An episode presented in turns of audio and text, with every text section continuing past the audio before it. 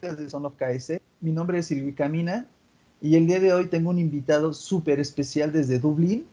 Él es... Eh, soy Jorge Cedeño o Radio Chichero. Hola, ¿cómo estás? Hola, mucho. Bienvenido, bienvenido seas. Gracias. Ok, sé que estás un poco ocupado, sé que ahorita ya estás en, horas este, de descanso, pero muchas gracias por prestarme, darme la oportunidad de, dar, de esta entrevista. Este, me gustaría saber cuál es tu labor dentro de Riot. Vale, sin problema. Eh, nada, eh, soy parte o integrante del equipo de NOC. Eh, NOC es Network Operation Center y está dentro de la rama de Live Services y Live Operations. ¿vale? como tal, el NOC es la primera línea de defensa a nivel del juego. somos el primer equipo que está resguardando la experiencia del jugador que es como, como lo denominamos. Y, y, más que todo eso, somos los primeros en responder sobre cualquier tipo de incidente o escenario que pueda interrumpir eh, la experiencia del jugador. Eh, ¿Qué se podría definir? Eh, podría ser, por ejemplo, que desconexiones de partida o que no puedan iniciar sesión a nivel de la plataforma. nosotros somos aquellos que velamos porque se, se haya o exista una resolución inmediata a ese problema. Perfecto. O sea que, por ejemplo, tuviste mucho, mucho trabajo que hacer el día que salió set, ¿no? Que, este, que hubo mucho tráfico de usuarios ese día. Sí, la, plataforma como tal está aguanta el, tráfico de usuarios, pero sí, por lo general cuando hay lanzamiento de nuevo contenido o modos de juego o eventos, eh, siempre hay uno que otro problema y no siempre es el primero en, en priorizar que, que, se solucione para evitar cualquier tipo de impacto en, en, los jugadores. Perfecto. Y este respecto a todo ese tema de NOC y todo el impacto que tiene que ver con algún jugador, lo que se me viene a mente es, durante todo el tiempo que tú llevas trabajando para Riot, ¿ha habido alguna vez algo que realmente haya sido demasiado fuerte? O sea, que, que se te haya complicado demasiado para ti? Eh, bueno, todos los, los, casos que llevamos a nivel de NOC eh, son casos a gran escala, ¿vale? Eh, oh. Somos diferentes, trabajamos a mano con el equipo de soporte al jugador, eh, que básicamente soporte al jugador lleva caso a caso o reportes de los jugadores a, a nuestras herramientas como tal, pero casos de mayor escala ya lo llevamos nosotros en NOC, por lo cual es un poco por lo general sentimos mucha presión al momento de lidiar con estos incidentes, ya que causa eh, bastante impacto a nivel de los jugadores y a nivel de la empresa como tal. Claro, no tanto como psicológico como este como quejas este, en redes sociales y eso, ¿no? O sea que a ver si tú puedo entender. es, eres parte de, por ejemplo, cuando te dicen que en tal parte de, por ejemplo, México o de Colombia o algo así, el pin está demasiado mal o hay mucho lag. Todo ese, todo, en todas esas partes también eres partícipe de que se mejore todo eso? Sí, eh, nosotros como tal procedemos a investigar. Eh, primero, eh, soporte se da cuenta de que está ocurriendo algo a nivel de gran escala o por ejemplo puede ser tanto a nivel de una región, en algún país en particular, con algún sector de jugadores como tal, puede ser con un modo de juego incluso, puede ser jugadores de TFT o jugadores de, de partidas de rank, por ejemplo, o partidas clasificatorias. Nosotros somos aquellos de investigar este reporte inicial o verificar qué es lo que está, cuál es, cuál es la percepción o cuál es el comportamiento de lo que están teniendo los jugadores y tratar de focalizar cuál podría ser la potencial causa de ello. Eh, luego de que ocurre esto, de identificar qué puede hacer, por ejemplo, alta latencia este, con algún proveedor de Internet que esté en toda Latinoamérica, eh, procedemos a traer los equipos a cargo de estos servicios y hacemos manejos de incidentes, que es más o menos, hacemos un canal de triage y empezamos a evaluar el problema y investigar a fondo en tiempo real para tener una resolución en base a la severidad que tenga el problema. Eh, en radio como tal tenemos diferentes severidades, diferentes escalas y cada una tiene un tiempo de resolución estimado eh, para mitigar o resolver el impacto en, los jugadores.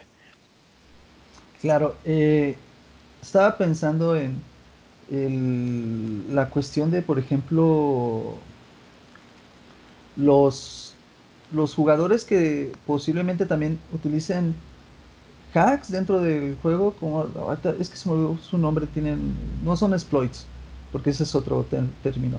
Sí, pero los scripts podrían ser scripts. Los scripts, los scripts y todo eso, ¿también son, eres parte de responsable de, de solucionar todo eso o hay otro no, a nivel, a nivel de scripting ya hay otro equipo llamado Anti-Cheat, eh, que es un equipo que se encarga de manejar o evaluar eh, estos casos de scripters o casos de personas que intentan utilizar algún tipo de un programa tercero para tener algún tipo de beneficio o ventaja contra los demás jugadores en, las partidas y demás.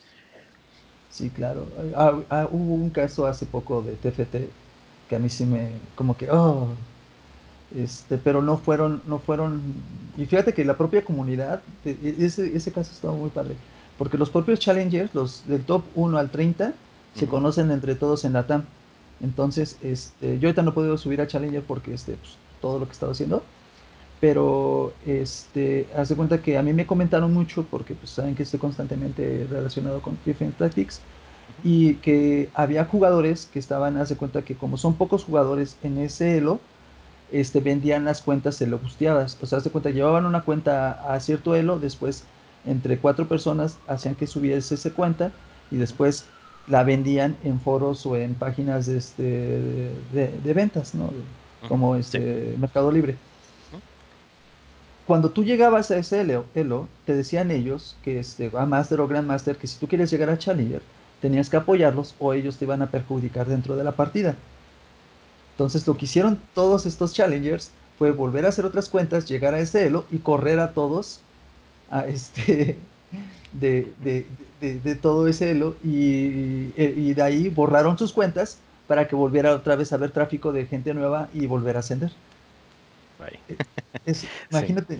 Y eso, y te quedas así de, ¿what? O sea, y, la mentalidad de no te esperas que jugadores hagan algo pro a, a mejorar su propia calidad de juego, ¿no? Sí. Como esa, anécdota está muy bonita para que Sí, igual pasa con, con partidas, por ejemplo, en modo de Summoner's Rift y demás. Eh, los jugadores profesionales de los, de los equipos de eSport, tanto de la LLA como de la LCS, de la LEC y de la LSK, eh, todos este, reciben o tienen feedback eh, con Riot para poder mejorar eh, o identificar aspectos que puedan mejorarse tanto a nivel de jugabilidad como, como demás. Esto ya lo lleva el equipo de balance y lo lleva de radio como tal, pero sí, sí sé que hay comunicaciones y que siempre hay un constante eh, conversación entre los, los jugadores profesionales y, la empresa como tal. Claro, claro, sí, son las partes más bonitas. Y algo que me sorprendió la otra, la otra noche que estaba yo en la madrugada este, esperando a tomar mi medicina y de repente veo voy a pagarles el servidor. Y yo que me quedé, ¿cómo? o sea, ¿tú eres el que te encargas en dar de baja cada servidor para los parches? Eh, sí, a nivel de Live Operations, eh, también Live Operations somos varios equipos, ¿vale? Eh, somos como una iniciativa dentro de la empresa que tiene una finalidad y es más que todo velar por la experiencia del jugador y por contenido a nivel de eh, mantenimientos, actualizaciones, infraestructura, contenido y, demás. Eh, en, dentro de Live Operations tenemos el equipo de release, que es el equipo que se encarga de realizar estas actualizaciones o estos parches y durante, durante cada dos o tres semanas y para ello tenemos que tumbar la plataforma o ponerla offline para poder hacer la actualización a nivel de los servidores y también actualizar a nivel de los jugadores. Eh, entonces, claro, no como somos los, responsables o los primeros en, resguardar la experiencia de, los jugadores, eh, nos encargamos en hacer el cierre y la apertura de las plataformas como tal, eh, antes y después de, de parchear, por así decirlo, o si hay mantenimientos rutinarios a nivel de infraestructura, también lo hacemos. Y cuando hay parches, ves, este, por ejemplo, ahorita el cambio de Soraka o cuando en TFT tuvieron que parchear rápido a Nocturne, ¿eres también responsable de eso? O sea, de, meter el parche rápido. No, el parche como tal no lo metemos como tal, pero nosotros sí monitoreamos eh, junto al equipo que lo hace, que es el equipo de release. Eh, nosotros estamos junto a ellos en caso de que haya algún tipo de inconveniente o algo que no, no tengan esperado. Eh, para traer a los ingenieros a cargo de ello y solucionarlo de la manera más rápida posible.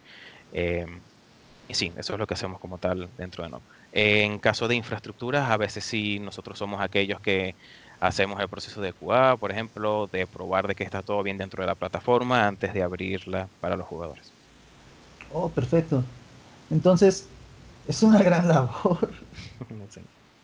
Demasiada responsabilidad, de, verdad, demasiada responsabilidad que tienes en, el poder, ¿no? De, en el cargo que tienes ahorita con Riot, ¿no? Y ¿Cómo llegaste hasta allá? O sea, este, originariamente, ¿de dónde eres?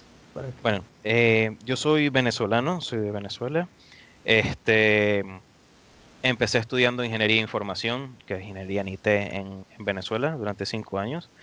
Y, llegué a Dublín en base a buscar oportunidades. Para no entrar tanto en detalles, la situación eh, de Venezuela no era muy buena y nada, por ello decidí eh, mudarme a Europa, ya que tengo nacionalidad europea, para, y en el, debido a que Dublín es un, o Irlanda es una ciudad, un país este, que tiene una gran cantidad de empresas tecnológicas, está, Facebook, está Riot, está eh, Electronic Arts, también está Blizzard. Eh, y es un país muy interesante para iniciar o entrar en este mundo como tal, en esta industria. Eh, por lo cual me vine a Dublín buscando las, estas oportunidades. No empecé trabajando en Riot, empecé trabajando en otra empresa, pero luego de dos años de estar en Dublín, ya llevo casi cinco años acá, eh, me contactó Riot para la posición de NOC y bueno, hice las entrevistas con ellos y nada, al cabo de unos meses ya, ya entré a, a Riot y empecé a trabajar como tal. Claro, estaba viendo de que a final de cuentas todo mundo de las personas, ahorita lo, lo hablábamos este, hace ratito, todo el mundo tiene como que esa experiencia de no esperar que trabajar para Riot y de repente, ¡pum!, se les, se les da la oportunidad. Sí. Y es como un cambio de vida totalmente, ¿no? Eh, correcto, sí. Yo tengo 28 años, no soy para nada mayor, eh, pero soy ese tipo de casos de que dice que no es nada imposible, que lo importante es intentarlo y dar lo mejor de ti y obtienes resultados inesperados, ¿vale? Eh, entonces, nada, yo con 28 añitos, o bueno, tenía 26 cuando entré en Riot, este, hice mi proceso de entrevistas, di lo mejor de mí, fui siempre muy claro y honesto en lo que, en mis habilidades y aptitudes y demás. Y, nada, ellos siempre fueron muy receptivos, siempre me dieron buen feedback y, conversándolo, eh, nada, estuvieron de acuerdo con que estuviese en NOC y demás, y, y aquí estoy. Nunca me lo llegué a esperar sí estaba muy emocionado por la, oportunidad que se me estaba dando nada más ya con el hecho de hacer las entrevistas. Y, son cosas que uno en el exterior quizás vea como algo que, se ve como algo muy imposible de lograr, pero si, si no tocas la puerta no nunca vas a llegar allí. Sí, recomendaría siempre, si, si de verdad eh, tienes muchas ganas de, entrar a Riot o ayudarnos en, ser parte de esta aventura, porque es una aventura, eh, intentarlo. Claro, hace poco, no sé si lo viste, a otro Rioter, este, en su Twitter comentó de que le habían preguntado de que eh, un chico que había terminado apenas su carrera, que si podía, eh, este, pues, postularse para trabajar para Riot, ¿no? Y este otro Rioter contestó que realmente que le hizo la recomendación que hiciera a Cayo, como dicen acá en México, o sea, que, ah, que tuviera experiencia laboral antes de querer trabajar para acá, porque por más pasión que tenga la persona, si no tiene el conocimiento en bruto de lo que tenga que hacer, a final de cuentas puede que no vaya a ser tan recomendable para Riot porque este ¿cómo, cómo lo digo? Este porque pues hay mucha gente trabajando dentro de Riot que tienen maestrías, doctorados, que les gustan los videojuegos, que son geeks, o sea que es gente que está preparada. ¿cuál sería tu, recomendación personal para cualquier persona que quiera entrar a Riot o que tenga planeado, que está ahorita estudiando y que tenga planeado en un futuro trabajar en una empresa como transnacional como Riot?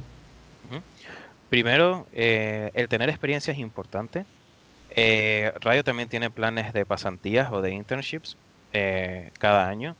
También recomendaría ver eso. Lo primero eh, sería tener un foco, ver ah, en qué área te quieres especializar o en qué área quieres trabajar. Eh, nuestra web de, de empleo siempre tiene un montón de posiciones abiertas en las cuales la gente puede optar. No necesariamente tienes que optar para poder ver los requisitos, por lo cual recomendaría ver este tipo de requisitos que, que piden, por ejemplo, el, el, rol al cual estás interesado. Y nada, empezar a trabajar en ello. Eh, hay algunos que te piden requisitos ya sea laboral, otros requisitos a nivel de certificaciones o algún tipo de especialidad como tal. Y, nada, ir investigando, ir viendo cómo, cómo llegar allí y empezar a trabajar en ello. El, perdón, lo que pasa es que me, me, llegó una llamada. no pasa nada. Colgué. Este. Perfecto, entonces hay pasantías. Lo que yo he visto normalmente y lo que a mí lo que me han preguntado gente que se ha acercado después de que escucharon este, a Radio Trujo, que de hecho es, hubo mucho feedback con, con él, porque muchos me dijeron, oye, yo puedo entrar a drogaje, oye, yo puedo entrar a esto, aquello, aquello. Y cuando este, salió por ahí una bancante de otra cosa, que de hecho fue posteada en Twitter, yo se las compartí a todas estas personas. Pero todos ellos dijeron, ah, es que no sé inglés. Y yo así de, bueno, ¿cómo quieres estar en posicionamiento si no sabes inglés como mínimo? Yo se los dije, como recomendación parcial de todo lo que tú puedas hacer, aprendan inglés. Y de ahí, este, ahora sí, haz tu proyecto, haz tus metas, ve lo que tú puedas hacer, ¿no? que fue lo que este, más o menos este, yo le dije a estas personas, algunas se disgustaron, otras, este, otras me agradecieron y pues, bye, ¿no? Y, y pues técnicamente también les, les, pasé lo que les había dicho esta otra persona, este, este otro realtor, porque pues es información que también les puede servir a ellos, porque son jóvenes que quieren emprender, ¿no? Sí. Y es eso, ¿no? Y como jugador, el querer ser parte de algo, o sea, tener pertenencia en algo que uno admira y le gusta, es maravilloso. Sí. Y lo he visto reflejado con todos ustedes, porque realmente, se lo decía Radio Magical, son un equipo pensado en metas exactas, pero muy, muy, muy, muy padre, ¿no? O sea, eh, es que, por ejemplo, eh, los de posicionamiento este, le, preguntan a los demás y así, o sea, todo el mundo empieza como que a sacar información entre todos y entre todos hacen que el engrane empiece a funcionar de la manera correcta y es muy bonito, muy bonito, de verdad. Verlos trabajar es hermoso. Y eso se ve tanto a nivel de oficina, se puede ver también tanto a nivel de equipos y también se puede ver tanto a nivel eh, de la empresa en conjunto como tal como pudo, como ocurrió por ejemplo con el evento del décimo aniversario. Ahí trabajaron todas las oficinas dentro, en, todo el mundo para poder mostrarles este evento de, del ELTEN o del décimo aniversario y, darles la mejor experiencia posible en la celebración de los 10 años de League of Legends. ¿Cuánto tiempo llevas jugando en Riot? Eh, al LOL, bueno, al LOL llevo jugando desde el 2009, eh, así que ya 10 años. Eh, empecé a jugar justo después de que finalizó la beta. Y, nada, recuerdo incluso que fui el típico novato que se compró a Nibia porque costaba 6.300 de, de esencia azul eh, y pensaba que era mejor y después ya ahí empecé a entender un poco el juego. No había un meta como tal en ese momento. Recuerdo que incluso los, los AS iban en, la línea de medio en vez de ir en la línea de bot y, y demás. Fue una, ha sido una experiencia muy bonita porque básicamente he tenido la oportunidad de ver cómo ha evolucionado el juego y cómo ha evolucionado el meta y cómo evoluciona el jugador como tal. ¿Cuál era tu main en ese entonces? Eh, mi main en ese entonces eh, jugaba con Heimerdinger. Eh, Heimerdinger antes eh, ha, sufrido bastantes cambios, pero eh, inicialmente Heimer tenía creo que era cuatro o cinco torretas y podrías mejorar cada una de las torretas individualmente y tenían habilidades en base al nivel que tenía. Por ejemplo, el nivel 1 hacía eh, daño de fuego o era una especie de, veneno, el nivel 2 era un slow y el nivel 3 era o el veneno o el, de fuego, que ahora no recuerdo concretamente. Heimerdinger era el viejo Timo, ¿no? Eh, sí, tenía, y era muy odiado porque tenía que ser, tenías que ser gankeado por la mitad del otro equipo para poder matarte, básicamente. Sí, claro. Y actualmente, ¿cuántos mains has cambiado durante todo este tiempo? Uf, bastante. Ya que ahora tenemos ya casi, creo que más de 150 campeones, ya uno va evolucionando con el juego, el meta también influye un poco en, cosas que tienes que jugar o que no.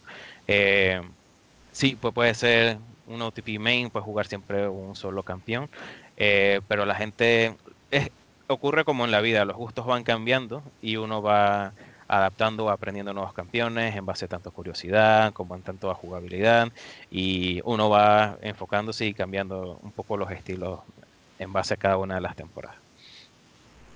¿Y el campeón actualmente es? Eh, mi campeón actual, bueno, y es uno de los que más ha durado conmigo, ha sido Rice. Eh, Rice es uno de los pocos campeones que ha mantenido su esencia eh, a pesar de los cambios. es el típico campeón de que te simplemente puedes spamear las habilidades y, generar combos que hacen bastante daño. Eso es lo único que, se ha mantenido a nivel de la esencia del campeón y, es lo que me gusta como tal. Como experiencia como Rice, así que también me encanta jugarlo este, yo nunca me pregunto, siempre cuando me tocaba contra un Rice me decía, ¿cómo me puede ser críticos con su poder? no tiene, no tiene, este, ¿cómo me hace tanto daño si no tiene, este, ítems de daño? tiene ítems de maná, ¿cómo es, cómo es, cómo es tan veloz? ¿Cómo resiste tanto? O sea, pero ya cuando lo empiezas a jugar y lo empiezas a entender, es demasiado divertido. No sé si viste la, partida de Dombi donde rompe el récord de Rice de hacer, creo que 400 de farm en menos de 25 minutos. Bueno, yo, la estaba disfrutando esa partida, de verdad. Yo tuve la, oportunidad incluso de, estar en la final en París y ver a Dombi jugar y demás. Y de verdad que fue una experiencia muy muy bonita y más la historia de background que tuvo que tiene Dwayne con, con su esposa y demás de que fue su esposa la que lo motivó a dar esta última oportunidad porque pensaba retirarse a nivel profesional como jugador. Y, y nada, fue ella la, que motivó a Duinby a, intentarlo y mira, logró ganar el mundial el año pasado. Y ahora su esposa tiene un skin de Malphite. sí, exactamente. O sea, eso es amor puro, de verdad. ¿Quién no, ¿Quién no quisiera tener una mujer que fuese un soporte y un pilar para ti, no? Sí, sí, exactamente. Técnicamente es eso, ¿no? Y hablando de skins, ¿cuál es tu favorita? Skins favoritas. Oye, pues otro de mis campeones main ha sido Nar. Y te puedo decir que el, el Nar, el Gentleman Nar es una skin bastante buena. Ok. Es una de mis preferidas también. A mí me gusta más de Nar, bueno, Nar, me gusta la de... Ah, ¿Cómo se llama? A ver, porque está, está el Gentleman, está la de hielo, está la del dinosaurio, está la de este. La Super Galaxy. La de Super Galaxy y falta una que es la que creo que me falta. Que es como el que anda como en, en, pijama. Ah, luchador. Y la de luchador. La, de luchador es la que me gusta a mí. Y este, cuando yo nunca había jugado, me, me salió en mi cajita y lo compré. Y cuando veo a Nack hace chu, chu, chu, ¡guau! Chu, chu, chu. Demasiado divertido. Amo eso de Nack. Lástima que no se me da jugar con él. Sí, es un cambio muy complicado de, usar. E incluso aunque Rice también sea complicado de usar, eh, Naren eh, tienes que aprender a hacer engage y, entrar en las, en las, peleas y saber salir también. Entonces, por ello es un campeón muy, muy, muy difícil. Sí, claro. Este, ¿Cuál es el campeón que más no odias? Porque es un término demasiado fuerte, pero que, que prefieres no jugar contra él. Eh, uno de los campeones con los cuales no me gusta jugar, que no me gusta ser enemigo o tener de enemigo, eh, podría decirte que es Darius. Eh, Darius en el top lane es un poco muy dominante si no tienes un buen posicionamiento. Y por lo general cuando, cuando juego hoy en día me gusta más jugar por, por diversión más que en, estar en un nivel de, de inmersión en el cual debo estar, sí, competitivo en el cual de, de que debo tener cuidado como tal de, de dónde estoy en posición y, evitar que, te agarre con la E y, demás. Wow. ¿Cuál es el campeón que no te gusta jugar como eh, que esté en tu lado de tu equipo? De tener, el campeón que no me gusta tener en mi equipo. Ajá. Uy, a ver. Es un poco complicado. Porque no, no he tenido mucho así problema, podría decirte Yasuo.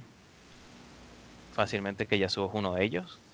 Eh, porque primero por el meme que existe de los, de los jugadores de Yasuo, este genera este tipo de miedo de que será un buen Yasuo, será un mal Yasuo, y es un, y es un campeón que requiere mucha, mucha habilidad y tiene mucho, tiene un alto nivel técnico como campeón y, y por ello es un poco, puede darte una grata experiencia, pero también puede darte también una mala experiencia eh, en, tu equipo. ¿Me creerás que yo llevo a Yasuo a jungla? sí, sí. Yasuo puede jugar en cualquier lane prácticamente. Y me, me han este me han spameado horrible cuando lo he llevado a jungla, este, porque a final de cuentas dicen que Yasuo no es jungla, y yo así de, ok, ok, ok, ok, a ver. Como me jungla, sé que puedes llevar a cualquier campeón a jungla. Sí. Pero aquí depende del, de con quiénes estés jugando, porque, por ejemplo, en jungla hay, hay campeones de early, hay campeones de mid y late game y hay campeones de late game. Depende de su escalado de ellos. De la misma manera, el campeón que tú lleves va a escalar de maneras diferentes.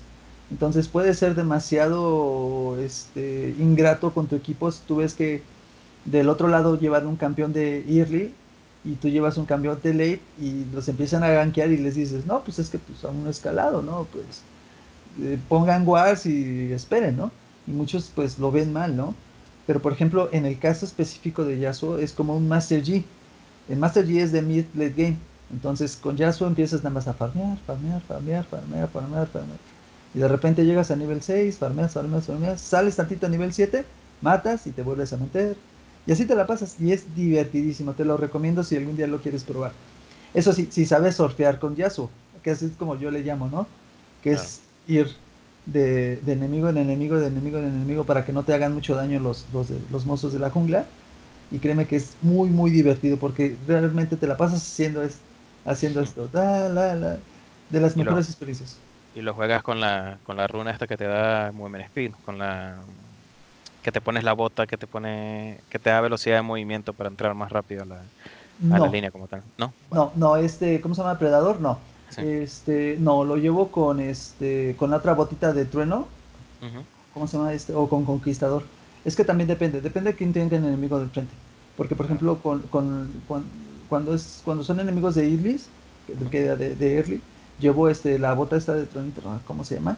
Porque cuando los, los golpeas y eso también regeneras vida. Entonces, ahí tienes como un poquito de, ventaja en voz contra el Thunderlord de, de, los campeones de Irly como un Kha'Zix, que ya ves que te da tres golpes y luego te cae el trueno. Entonces, de la misma manera la bota como que lo contrarresta eso un poquito. Sí. Entonces ahí voy como más o menos pensándolo. O sea, no nada más me aviento como troll como ya soy. okay, okay. Sí, claro, claro. Hay que saberlo. En mi caso, mi primer main fue este Shivani Gukong. Este, y los dos los jugué como a la par, pero de repente tuve, tengo creo que 300 mil de maestría, puntos de maestría con Shivana. La dejé jugar hace dos seasons por el mega nerf que hicieron y no me gusta como, la, como está actualmente porque si la llevas como mago es muy débil y si la llevas como, como tanque no tiene mucho daño. Entonces, no sé. Pero eso sí, se farmea a los dragones en este meta. Nivel 4, nivel 4 te metes, te lo haces, flash, te vas y ya ni se dieron cuenta cuando lo hiciste. Sí. Es lo que me gusta. Estoy esperando su, su, su, este, su reward de ella. Y este, de Wukong, igual que ahorita que le están haciendo cambios, desde el año pasado que estaban viendo que le modificaban. También ando viendo ahí este, si regreso a jugar con él. Y en la actualidad, mis dos mains, bueno, serían tres más o menos, en Orn, Shen y Rice. Ok. Perfecto. son, los que más. Buenas elecciones, buenas elecciones. Shen también cambió bastante a como era antes. Ahora tiene un poco más de, versatilidad. Antes era muy monótono, nada más tenía la, ulti y el town y, ya está. Ahora tiene un poquito más, por ejemplo, el escudo de la espada que, coloca en el suelo y, demás. Que los hace lentos. Antes no lo tenía. Antes no lo tenía, correcto. Sí, claro. Dentro de todos los tipos de campeones, juegos y eso que ha habido, ¿Cuál es la noticia durante todos estos 10 años como jugador, no como Rioter, como jugador, que te ha hecho más hype? creo que lo que más me hizo hype, y quizás la gente vaya a odiar un poco esto, fue el anuncio de Dominion. Fue una de las cosas que, me dio hype. Dominion era un modo de juego que, era más que todo defender tres, cuatro cristales en el mapa. Oh, y, y el modo de juego se este, terminó por quitarse hace, un, hace unos años, hace como cinco o seis años ya. Eh, el modo de juego ya dejó de estar disponible en, el LOL. Pero cuando se anunció Dominion y el anuncio de un nuevo modo de juego como tal, eh, me causó bastante hype como, jugador en su momento. Claro, se me olvidó que sacaron también los iconos estos especiales que poca gente también tiene, ¿verdad? Sí. Sí, claro, claro, yo los tengo. Sí. sí oye, tiene un montón, yo no me acordaba de ese. Wow. Dominion fue, fue como el primer experimento, porque incluso salió antes de, de Aram. De salir el modo de Aram, el eh, primer modo de juego diferente a Summoner Rift que se creó fue, si mal no recuerdo, fue Dominion, como tal. Wow, ya tiene muchos años eso. Sí, sí, sí, bastante.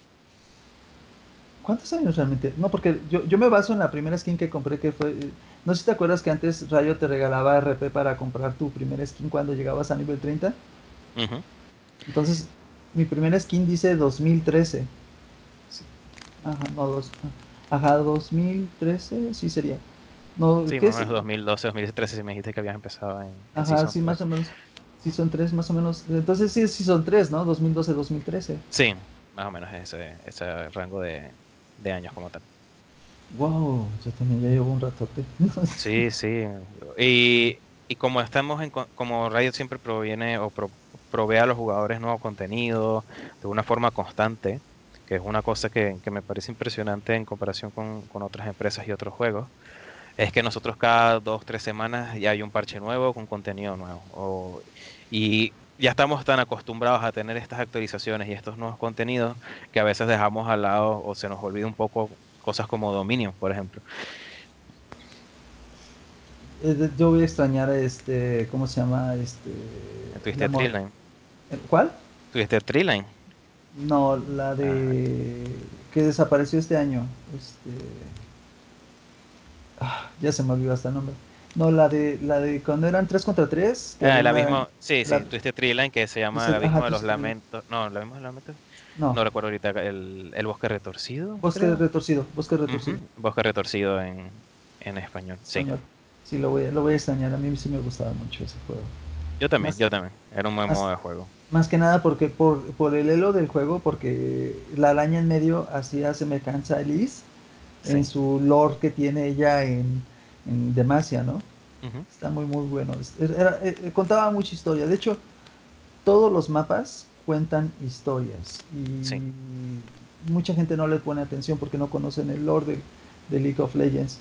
Sí. Y hablando de Incluso, disculpa por interrumpirte, incluso el, el Mount, que es el, la araña que me comentas del bosque retorcido, es una carta ahorita en Leyendas de Runeterra. Sí, sí, es, una carta.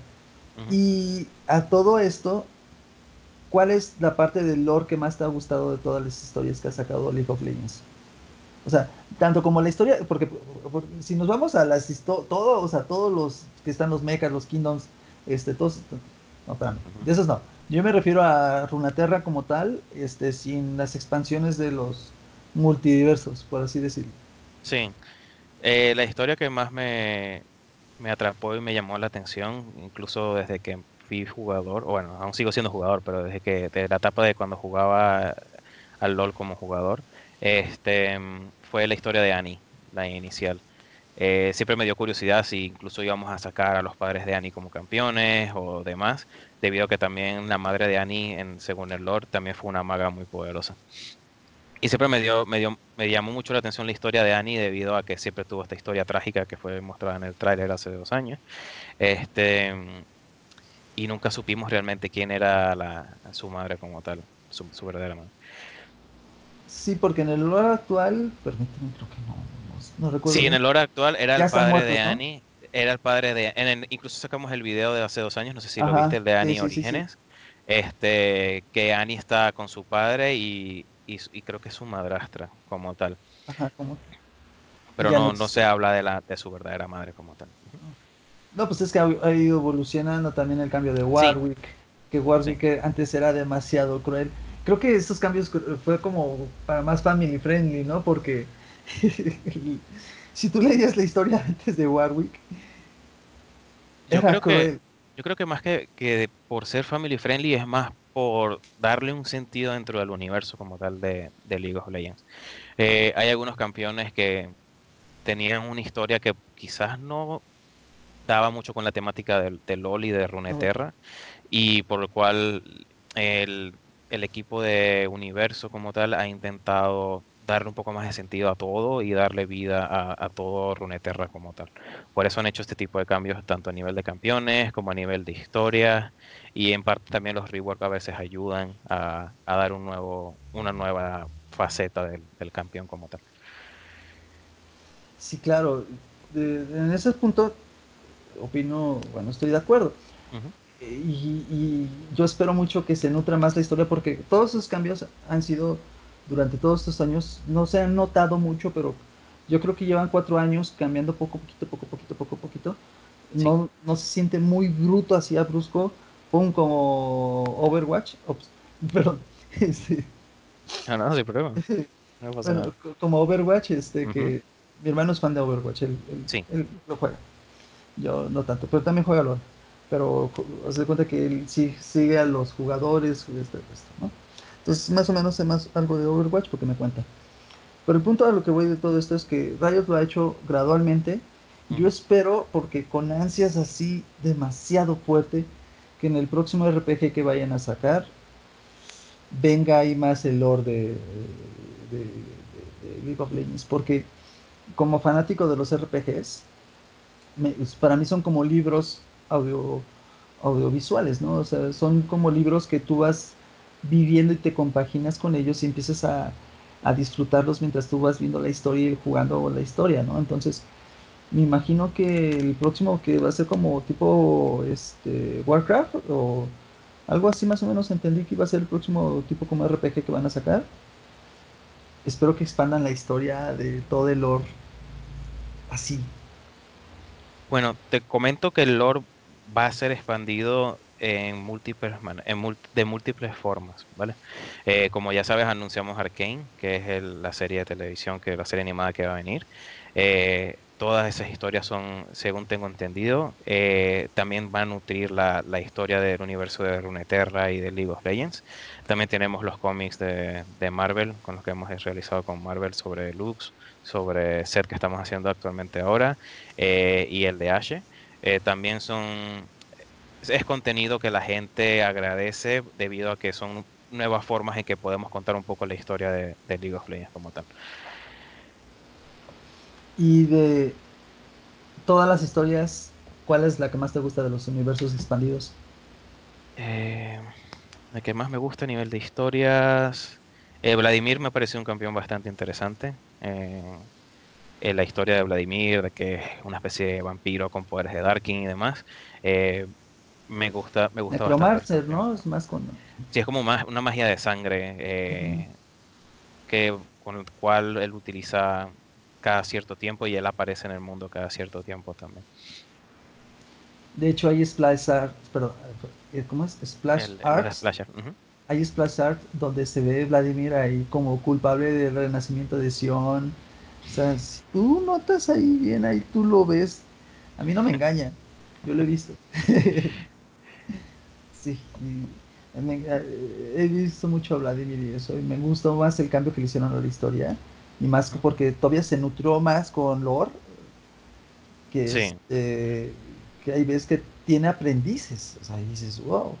Sí, el, el Legends of Frontera, la verdad, ha traído, va a ser una, una fuente bastante importante de, de información y de, de, contenido a nivel de lore del, del juego y del universo de League of Legends este, debido a que todo lo que pasa en, en lore es canon como tal de la, de la historia de, de Runeterra. Eh, y puedes ver interacciones interesantes, por ejemplo, eh, Luxana con el Real, que preguntan si están saliendo o no, y Lux, por ejemplo, interactúa y dice, ¿de dónde, de, dónde, ¿de dónde sabes mi nombre? O no te recuerdo, no te conozco, y cosas así. Y, y vas conociendo un poquito de la, sí, vas conociendo un poquito la historia de los campeones y sus interacciones, por ejemplo, Katarina y Garen también, este, que ves una especie de, de flirteo entre ellos dos eh, cuando están las dos cartas presentes en el juego. Y, nada, son ese tipo de cositas este, que, son bastante interesantes de, ver y, demás.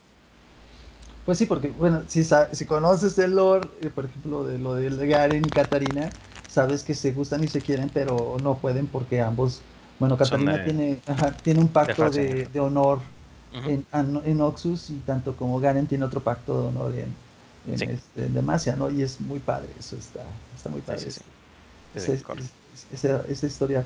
Me recuerda mucho a la de Star Wars, del canon viejo, no sé si, si te gusta Star Wars. Sí.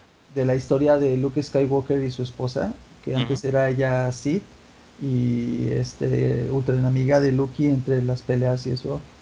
Luke la logra convertir del lado este, de la luz y tienen a sus hijos. Sí sí.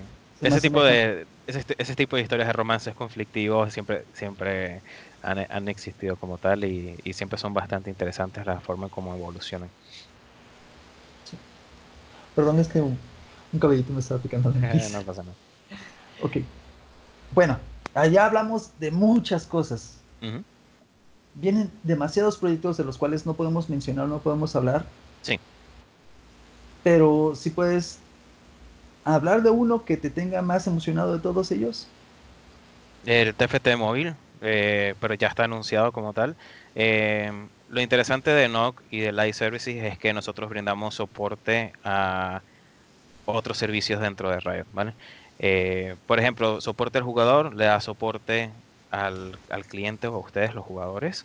Eh, en cambio, en NOC damos soporte, como te había comentado, en mayor escala, pero más que todo le damos soporte a los rioters, por así decirlo, a cada uno de los equipos. Por ejemplo, hay rioters que dicen, oye, que veo problemas con la tienda, me pueden ayudar a ver qué puede estar ocurriendo o pueden traer a alguien para ver cómo podemos mejorarlo y cosas por el estilo. Entonces, eh, debido a ello, eh, mi equipo tiene bastante, está bastante involucrado con los nuevos proyectos, debido a que tenemos que este, cerciorarnos y estar totalmente seguros de que el, producto está listo para que no tengan ningún tipo de inconveniente a nivel de los jugadores, de que tengan una mala experiencia, de que, oye, que mira que el juego se cae a cada rato. Eh, ¿Sabes? tratamos de asegurarnos de que eso no ocurra para que ustedes no tengan una mala experiencia a nivel con, este nuevo producto. Eh, por eso, no sé si no han jugado, Leyendas de Runeterra, el, el juego ha sido bastante estable, eh, este, no ha habido ningún tipo de inconvenientes a pesar de, del hype y, la gente que, lo está jugando, que es, bastante, que es algo que agradecemos bastante, pero son, son cosas que no habíamos tenido anteriormente, no nos habíamos encontrado anteriormente debido a que eh, Riot siempre tenía el meme de que era una empresa un solo juego. Entonces tuvimos que cambiar un poco. Eh, eso, eso en parte es cierto y tuvimos que cambiar nuestra mentalidad como empresa para poder ser capaces de soportar más de un juego. claro. Y muchos lo odiaron y muchos lo aman, ¿no? En mi caso yo lo amo, yo amo la expansión. Tengo muchos amigos que me critican porque sea Challenger, bueno, fui Challenger este, de TFT y ahorita estoy volviendo a ascender este, en NNA sí soy Challenger, en Latam no. es chistoso eso. En fin, este, y muchos me odian por eso, me, critican porque este, dicen que me faltan las manitas o cosas de esas. O sea, ah. Son, dos son, son dos modos de juego totalmente diferentes. Es como, como pedirle a alguien que juega ajedrez de que, de que es malo jugando a practicando alguna especie de Sí, por ejemplo, jugando ping pong, por otro ejemplo. Y es, ¿sabes? Son dos cosas diferentes. Eh, no, uno no puede ser bueno en todo. Uno puede cambiar el interés de un juego, de un modo de juego a otro, de un juego a otro, y eso está totalmente bien. Claro. Y de hecho está muy bien pensado en todos los tipos de juegos que están metiendo. No están tirándole al, al, vamos a ver qué onda, ¿no? Sino realmente es como escuchar al tipo fanático hardcore de los videojuegos y en mi hype es el de peleas, ¿no? Yo crecí jugando arcades de peleas, no Kino Fighters, no, no, no, para mí Kino Fighters es como, ni, pero hay mucha gente que sí lo idolatra, ¿no? pero yo, yo soy más de Street Fighter, más de este Art of Fighting, más de este Tekken, más de este Killer Instinct, Mortal Kombat, y te puedo mencionar muchísimos más, ¿no? Que son más viejos. Pero cuando vi que a Darius estaba en pelea así con tipo como los Splashers de Street Fighter, y me di cuenta que el cuate que los está ayudando es el cuate de Evo, y dices, ¡Oh! Sí. sí. Son de los. Sí. Correcto. Como por ejemplo en Proyecto A tenemos a Volcano y Volcano es el creador del mapa de caché en Counter-Strike Go, en Global Offensive, por ejemplo. Y está involucrado bastante fuerte en, el proyecto de en Proyecto A como tal. Y, y, es bonito porque la industria de videojuegos como que siempre tratamos de estar, siempre velamos por dar un buen contenido, algo innovador, algo que entretenga y vas viendo gente de otras compañías, hay mucho movimiento y mucha participación en parte a, los integrantes de la industria como tal. Por ejemplo, también en League of Legends eh, tenemos a Ghost Crawler, que era un, ex empleado de Blizzard y ahora está en League of Legends y en Riot y ya lleva un montón de años con nosotros y es el que está a cargo de la, de la IP, por un ejemplo, de League of Legends. Este, y él es el que se ha encargado de, dar, de nutrir el lore, de nutrir el universo de Runeterra. Él, él, es uno de los, de los principales encargados de ello. Y es alguien que estaba en Blizzard. Y, y son cosas que uno, son cosas que al final eh, son cosas que apasionan a uno como ser humano y transciende compañías, no importa de, en qué industria uno esté o en qué compañía uno esté, uno siempre va a tratar de brindar esta gran experiencia a la gente. Permíteme tantito, ¿dónde están las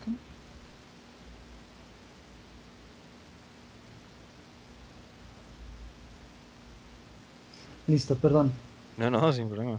Este, sí, es que como ya ves que se va a inaugurar lo de la LLA. Sí, hay bastante hype con la LLA. Está muy bien el branding, está muy bien todo. Yo también ando hypeado.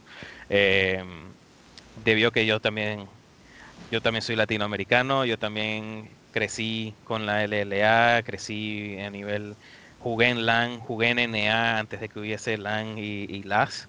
Este, y siempre me ha encantado la comunidad latinoamericana de, League of Legends y siempre me ha gustado estar involucrado.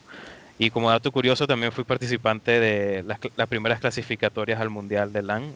Estuve en, 2013. Eh, se hizo un torneo, creo que fue como con 70, 80 equipos y uno de esos equipos estaba yo. Y aunque nos eliminaran en la primera ronda, eh, fue bonito tener esa oportunidad de, de oye, mira que vamos a vamos a intentar a ver si llegamos a la mundial de a tener el cupo de Latinoamérica en el mundial de la. Wow, 12. esa anécdota está, wow. No se compara con nada, nada, nada. Mm. Tengo algo parecido en TFT, porque fui de los primeros challengers en este en el PBE y también en, a nivel la, en LATAM y a nivel NA. O sea que fuiste uno de los que sufrió de las colas de, de PBE cuando, cuando lanzamos TFT. La primera vez cuando lo lanzaron tardé tres días para entrar, tres días. tres días para entrar. Y yo estaba así de, y lo veía y yo así de, es un ajedrez y eso. En su momento este, todavía no podía coordinar bien mis, mi cuerpo, o sea, ya me podía mover y todo esto, pero no tanto, entonces nada más podía mover poco las manos y yo lo veía y decía, yo lo quiero jugar porque sí lo voy a poder jugar. Y no podía jugar mucho LOL. De hecho, el control del Xbox en ese momento, cuando salió TFT, mi hermano tiene el control de este, el, ¿cómo se llama? El, que tiene los periféricos abajo, este, el control pro de Xbox. Entonces, no lo podía cargar, imagínate. y esos controles que se, descargan súper rápido. Sí, y, no, no, podía cargarlo así de... Ah, vale, de sujetarlo, vale, De, sujetarlo, porque me pesaba mucho. Entonces, eh, por ejemplo, ahorita tengo el, tengo el, colchón ortopédico, tengo el, como la mesita está para comer, pero tengo, aquí tengo la computadora, entonces se me hace más fácil y más práctico y mejor. Imagínate en ese entonces, nada más con el mouse, mover el mouse y estar y muchas ganas de, querer jugar el, modo de juego, la verdad. Sí, y mencionaste algo hace rato del lanzamiento de Teamfight Tactics para móvil. Sí. ¿A ti, a, ti te afectó? No sé si lo pueda preguntar. A ver. Sí, sí, no. A, ti te afectó que cuando se lanzó en Oceanía y en China se filtraran en otros países? ¿En qué sentido la filtración de Oceanía y China? Pasaron la APK. O sea, la APK la, la, la, Sí, sí, la aplicación. La aplicación la, sacaron con root. Y la, este, de hecho se lo reporté a, dos que tres routers. Sacaron, sacaron la APK en root. Sí. Y la pasaron para este, para que todo el mundo la pudiera probar. Sí, sí, nosotros estuvimos al tanto de ello, nos dimos cuenta de ello y incluso se incrementó la capacidad a nivel de, TFT móvil para Oceanía y para Europa nórdica y este, que son las dos regiones que, que estábamos, que se estaba haciendo esta primera prueba como tal, este, previo al lanzamiento que se va a realizar en marzo, que ya eso está anunciado y demás. Eh, primero probar, y, porque hay que probar la estabilidad y probar que todo esté bien antes de, que haya algún tipo de inconveniente, ¿vale? Y, y, sí, estuvimos al tanto de ello. Este, incluso yo, nosotros pudimos ver el incremento de jugadores a nivel de, TFT de mobile y demás. Este, y nada, este, no, no, hubo no hubo ningún tipo de inconveniente como tal. Eh, fue algo que ocurrió y ya está, pero no, no es algo que, no se haya podido manejar como tal. De hecho, hasta lo veo como prueba base, ¿no? O sea, ok, hubo un incremento, lo pudimos controlar, no pasó, no pasó más. Sí. o sea, superado, ¿no? Es como... Disculpa, no te entendí. Perdón. no pasa nada. Es que estaba deshabilitando aquí porque se me están, me están preguntando miles de cosas a otras personas. Este, por lo regular, cuando, antes, perdón, por lo regular, antes de hacer una entrevista, pregunto a los usuarios qué le gustaría preguntar al realtor que voy a entrevistar. Dato curioso, siempre me ha pasado que nadie responde durante una semana y cuando la estoy haciendo, todo el mundo está no pasa nada, no pasa nada. Entonces sí. Ajá, perdón. Pero sí, por ejemplo, eh, en todos los servicios, en todas las regiones, tenemos monitoreo en tiempo real, sabemos cuánta gente está jugando, sabemos cuánta gente está en la plataforma, debido a que es importante eh, tener esta información para poder saber cuándo hay un problema, ¿no?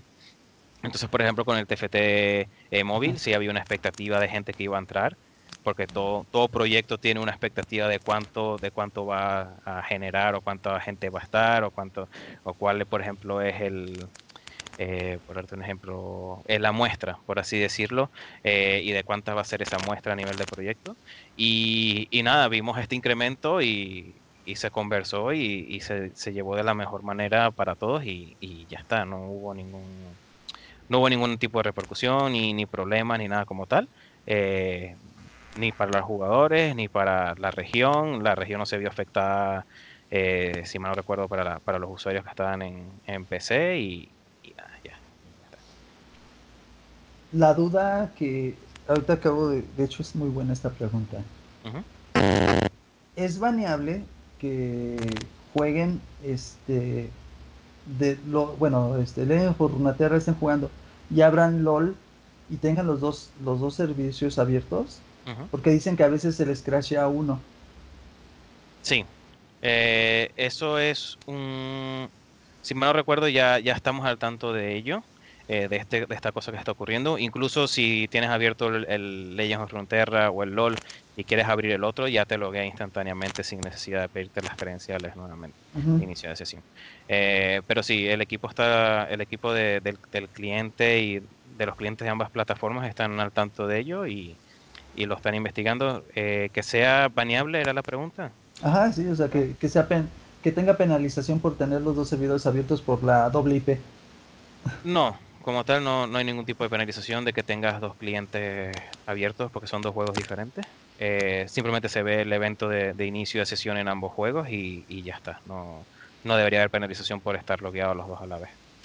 Bueno, me gustaría hacerte más preguntas. Espero que el, este, la, bueno, el, este, la comunicación y otra entrevista se, se haga más al futuro.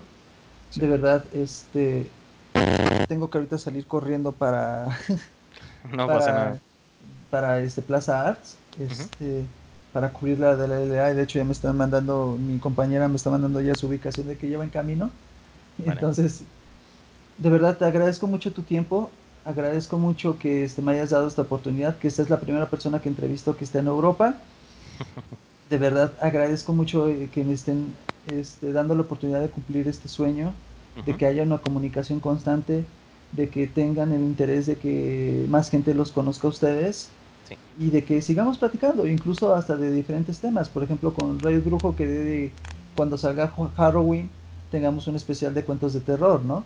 Entonces, cuando vaya a salir algo eh, que a ti te guste o de algún tema que te guste hablar o de algún juego o algún proyecto o algo que te guste dar, con gusto, con gusto me gustaría ser partícipe de, de, esa historia.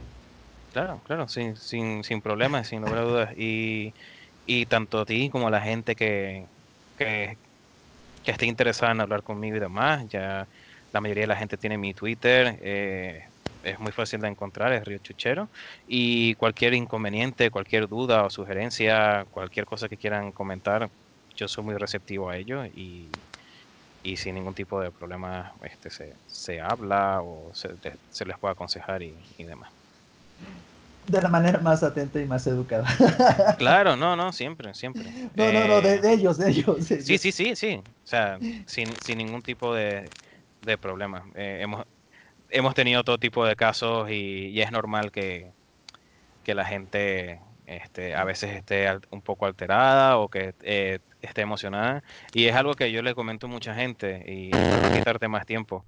Y es que eh, LOL ahora es un eSport y toxicidad siempre ha ocurrido en juegos competitivos e incluso en deportes. No es solamente algo que ocurre en los esports nada más o en, los videojuegos como tal. Eh, tú al jugar fútbol, por ejemplo, en, tu urbanización o con gente de, tu zona o en tu escuela, siempre hay toxicidad también. Entonces son cosas que es algo cuando la gente es muy apasionada, eh, simplemente deja llevarse, se deja llevar por las emociones como tal. Perfecto. Bueno, muchas gracias de veras de antemano, muchas gracias. este, de hecho, llevamos ya la hora cumplida. Okay. Qué bueno este, que la hayamos cumplido. Y te agradezco de verdad. ¿Algo más que le quieras decir a las personas que nos están escuchando o viendo? Eh, no, no. Eh, cualquier sugerencia o cualquier eh, recomendación, cualquier feedback o cualquier pregunta, por muy tonta que les parezca, pueden preguntarme sin ningún problema y, los asesoraré o, o les daré mi opinión de ello. Ok, hay 20 personas que están spameando lo mismo pero tú no eres responsable de ello. Este, ¿Tú crees que el, el que se pudiera comprar cartas? No, bueno, es que no, no tiene que ver con... No, pero pueden, comentarme porque también tengo otro contexto de, muchas cosas. Este, sí, es que yo hice público mi descontento de, de que al, al, poder comprar cartas en un open beta, eh, cuando todo el mundo inicia, ya hace pay to win este, Legends of Runeterra. Okay este, porque genera ventaja a ciertas personas. A pesar de que tú, por ejemplo, en mi, en mi caso yo jugué las, tres las dos betas y esta tercera, jugué hardcore cuando salió y aún así no me comparaba con los que salían cartas. Entonces, muchas otras personas hacen notar este, este descontento. Este, bueno, son 20 personas que me están diciendo que, que, que pregunte eso. Entonces, a tu opinión, ¿Tú cómo lo sientes? Eh, a nivel de sentido de pay to win. Em, bueno, primero es fase de pruebas. Eh, ya estamos en beta abierta actualmente. Eh, no quiere decir que no se vayan a realizar cambios en base a feedback y demás de, los jugadores. como ya, ya has tenido experiencia con League of Legends, este, Riot siempre hace cambios a beneficio del jugador o, de la mejor manera posible para, ambos, este, tanto para la compañía como para, los jugadores. Y, y nada, estamos al tanto de que estamos evaluando tanto la monetización y economía a nivel dentro del juego y se, harán ajustes o cambios en base a, los comportamientos o, los resultados que se estén eh, realizando. Eh, actualmente los equipos en estas fases de prueba, por lo general lo que se hace es recolectar data, recolectar información eh, para ver cómo, qué resultados está dando el juego, si está dando un resultado esperado o no, y ajustarlo en base de dar un resultado que sea beneficioso y que sea óptimo y entretenido para el jugador. Eh, pero sí, el, el, equipo de Legends of Frontera ha escuchado el feedback a nivel de la monetización, del pay to win. Incluso había gente que también estaba pidiendo que se, que se quitaran los límites de, los, de las compras este, semanales. Y, esto, claro, da un efecto totalmente contrario y, y no es el esperado. Eh, debido a que el juego no se quiere hacer que sea pay to win en el sentido de que la gente se gaste un, mogollón de dinero y, ya con ello este, desbalance un poco la experiencia o, los niveles de un jugador a otro. Claro. E, es, que, mira, mm, yo se lo explicaba a, un Rioter que yo lo veo de esta manera. Aunque tú llegues, bueno, aunque tarde o temprano tengas todas las cartas y tengas el mazo ideal para subir de elo, estas personas que alcanzaron a llegar primero comprando cartas van a estar ahí en, ahorita creo que es el diamante es el más alto. Entonces van a estar ahí en diamante, van a estar teniendo la ventaja de llegar a Challenger primero. Entonces, para que tú llegues desde abajo a donde están ellos, te va a costar más que ellos. Entonces ya se vuelve como un vicio competitivo, porque pasa en TFT. Ya se vuelve un vicio competitivo de querer subir y querer tener esas cartas antes que nadie. Entonces, es como algo, como algo de un hardcore player adictivo de querer tener esa meta, ¿no? Entonces, ahí sí como que también hay... Uh. Entonces yo, yo cuando me vi ahí también enfrascado de, ah, es que quiero subir, mañana voy a comprar cartas. Y, y mis amigos, no, espérate, no lo hagas, llega, este, llega sin comprar cartas, demuestra que se puede. Y de ahí me frustré, de ahí no me frustré, y así. Y, hay gente, y hay gente que tiene autocontrol y hay gente que no. Por ejemplo, a mí me pasaba, yo era jugador activo de Hearthstone bastante, y era que siempre compraba el pack de 50 dólares para tener eh, una especie, no tanto por ventaja, sino para tener, por ejemplo, un inventario con el que pueda hacer algún mazo como tal. Y, luego incluso no jugaba para nada el, método, el modo wild y lo que hacía era romper las cartas viejas y, iba crafteando nuevas en base a lo que quería jugar y ya está. En cambio con Legends of Runeterra tienes que tener, tienes que invertirle horas de juego al juego como tal, valga la redundancia, primero para tener, eh, ir desbloqueando estas cartas e ir este desbloqueando contenidos o por ejemplo los shards, que son los cristales verdes, para poder craftear cartas que necesite debido a que está la limitación a nivel de microtransacciones. Puede haber gente que te quiera decir, mira, no, yo me quiero comprar todos los campeones de Noxus eh, ya. Pero debido a las restricciones que hay o, debido a las limitaciones a nivel de Wildcard, este, la gente no lo puede hacer y por lo tanto no, no, hay, no hay un cambio tan abrupto como puede ocurrir en Hearthstone, por ejemplo, de que una persona, por ejemplo, algún influencer pueda comprarse 500, 600 paquetes de la nueva expansión y ya va generando un meta a nivel del juego y, va creando este entorno en base a los mazos que son los, primeros mazos que son que son hechos como tal. Perfecto. Bueno, agradezco mucho tu explicación. Siento mucho porque me está gustando cada vez más la plática. no pasa nada, Elvi. Esperamos que haya este segunda segunda segunda plática. Sí, sí, cuando quieran, cuando quieran. Yo no tengo problema. Este, bueno, te tengo pues fechadas eh, posiblemente en dos, tres semanas. Ahí te, te hago saber. Y con más cosas, porque ya vienen dos, tres semanas lo de este, cosas que. Ah, bueno. Este, este, eh, bueno, eh, ay, se me cayó mi Maokai. Bueno, Este me lo ocupo para esto. En fin, este te agradezco mucho, muchas gracias. Tengo que salir corriendo.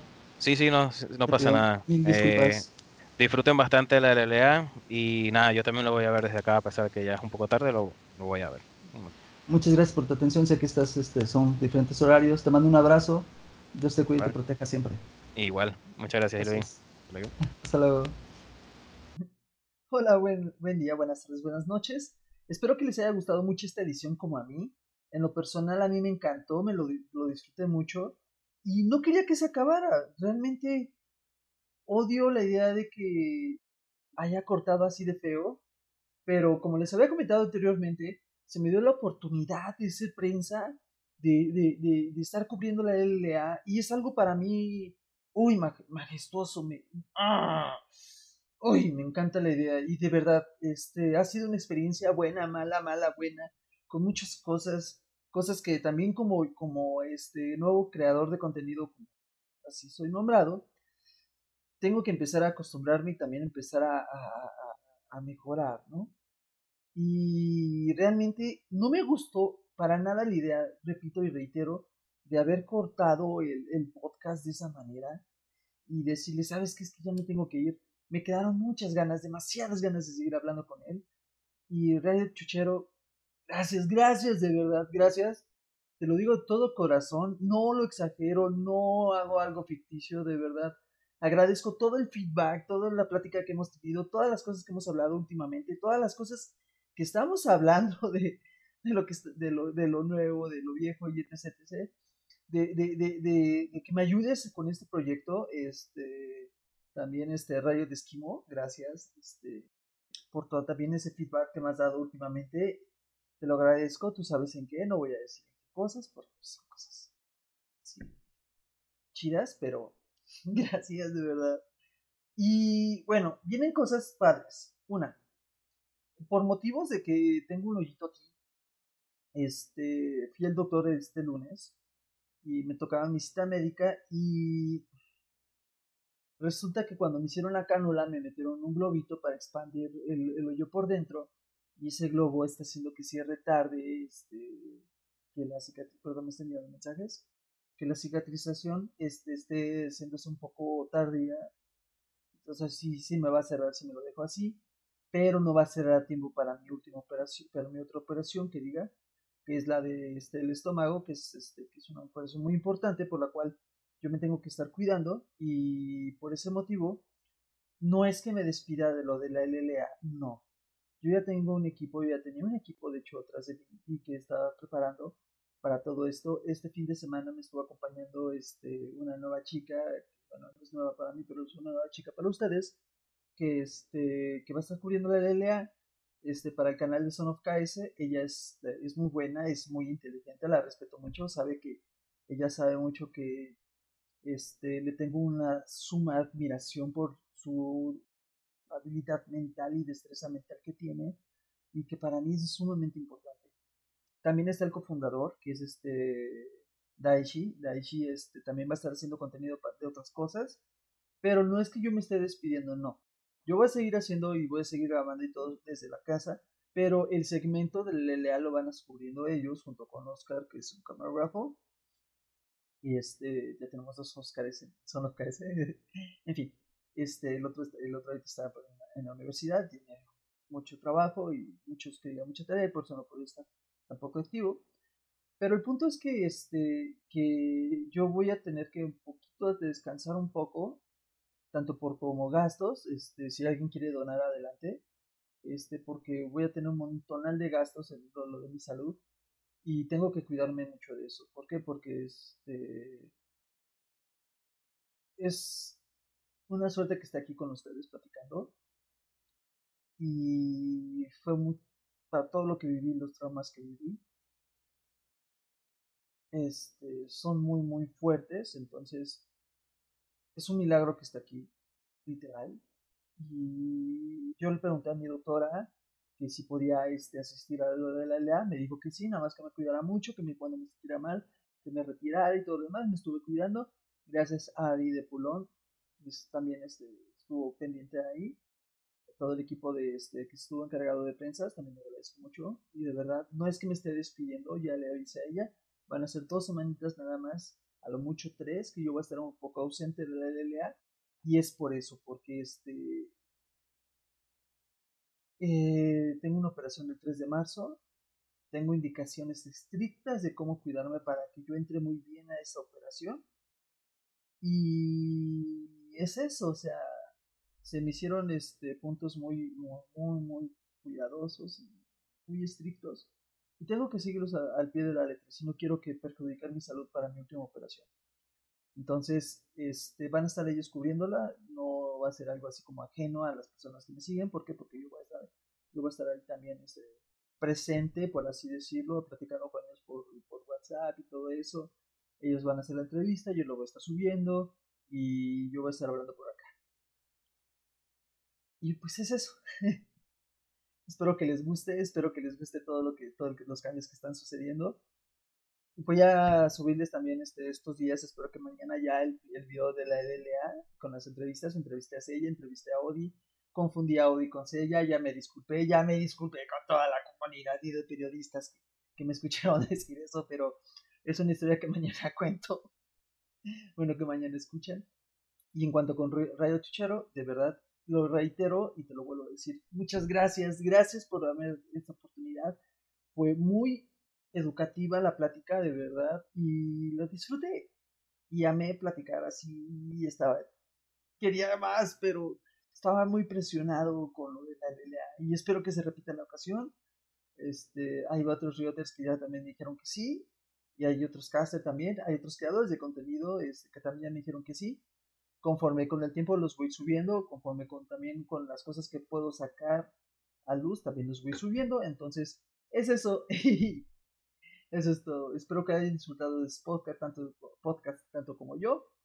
Mis redes sociales pues van a estar apareciendo al final. Este, en Twitter me encuentras como Ilwicamina19. Este, en Facebook me encuentras, en la página me encuentras como Son of por favor denle like. En YouTube me encuentras igual como Son of en Instagram igual como Son of KS, en Twitch me encuentras como este así, en seco.